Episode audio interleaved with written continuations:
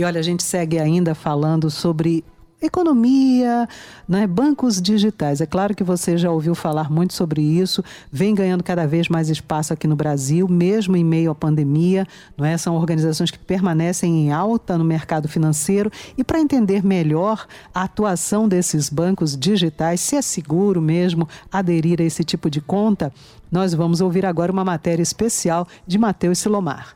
Em meio à pandemia da Covid-19, muitas empresas não conseguiram se manter no mercado e tiveram que fechar as portas. Em contrapartida, as organizações do setor bancário digital tiveram sucesso e vem crescendo em 2021, segundo o Banco Central Brasileiro. De acordo com o banco, pelo menos 40 instituições financeiras iniciaram suas atividades em 2020. A gente conversou com o economista e presidente do Instituto Corecon Cultural de Minas Gerais, Gelton Filho, para falar sobre esse aumento. Gelton, a gente vem percebendo um crescimento nos bancos digitais. Qual foi o motivo desse aumento? Bem, é, em primeiro lugar, é um prazer falar com vocês.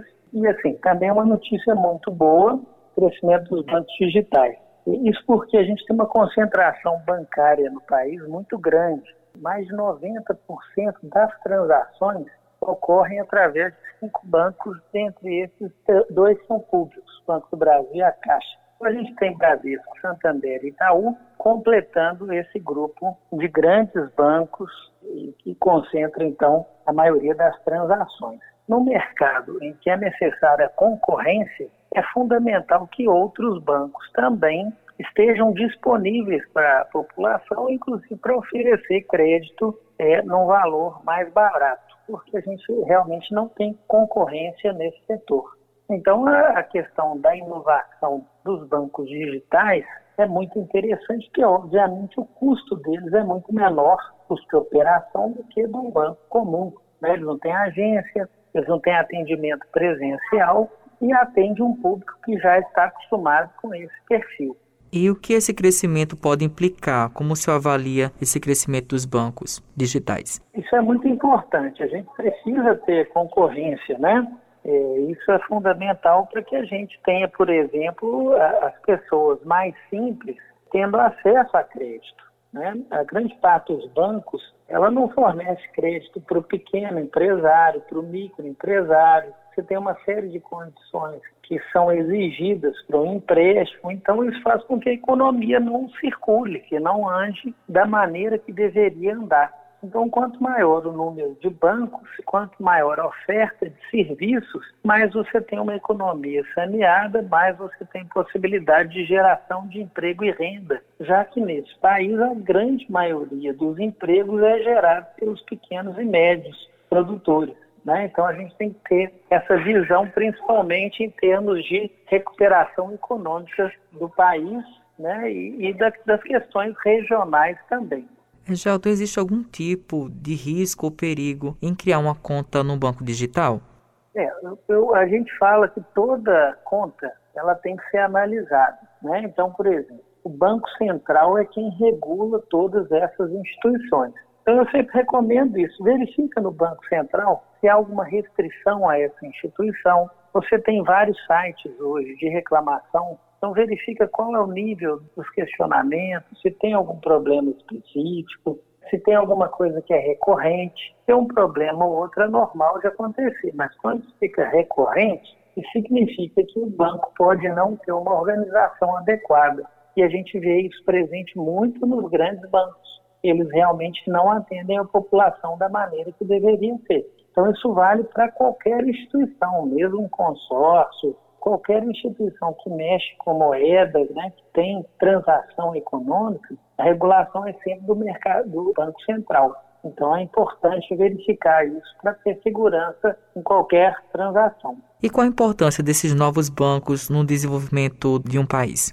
Então, hoje o que está acontecendo é que eles têm uma magnitude maior. São bancos digitais com expressão nacional seria importante também que a gente tivesse é, experiências regionais nos estados, nos municípios, essas questões de oferta de crédito. O grande problema da população brasileira, principalmente nos últimos anos, e não tem nada a ver com a pandemia isso, é o empobrecimento geral, a queda na qualidade dos empregos e a impossibilidade de você fazer endividamento para investir numa empresa ou num pequeno negócio. Então você tem que mudar esse ciclo. Se isso não for rompido, a gente continua esse ciclo de pobreza e de concentração de renda numa pequena parte da população. Então, só para vocês terem uma ideia, nós estamos falando que hoje, a última pesquisa da FEComércio, uma pesquisa que abrangeu regionais, mas também nacional, mais de 70% dos brasileiros têm endividamento com cheque especial e cartão de crédito. E esse endividamento não é compras mal feitas, é por alimentação. Então, isso mostra claramente uma queda do rendimento da população e uma necessidade de endividamento por falta de alimentos. Então, a gente tem um processo de inflação descontrolada, um processo em que o governo não administra bem os preços públicos. Então, você tem aumento de combustível, você tem aumento do gás, você tem um aumento da cadeia econômica como um todo.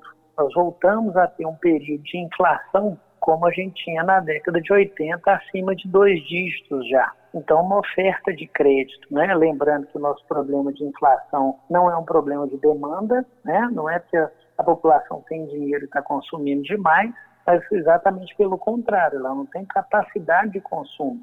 E a maioria dos bens estão sendo exportados. Então, é, a gente precisa regular isso e, óbvio, que uma oferta de crédito, seja por banco digital ou por outro tipo de banco, ela vai ajudar a sanear a economia nesse momento de instabilidade. Gelton, então, quais são as orientações que você dá para os nossos ouvintes? Eu vou falar até como usuário, né? Eu tenho uma conta num banco é, normal e tenho também no banco digital. A minha experiência diária me faz ter mais velocidade nas transações do banco digital. Então, eu tenho migrado ao longo dos dois últimos anos mais para o banco digital pela confiança desse relacionamento e pela facilidade para resolver as coisas que eu preciso.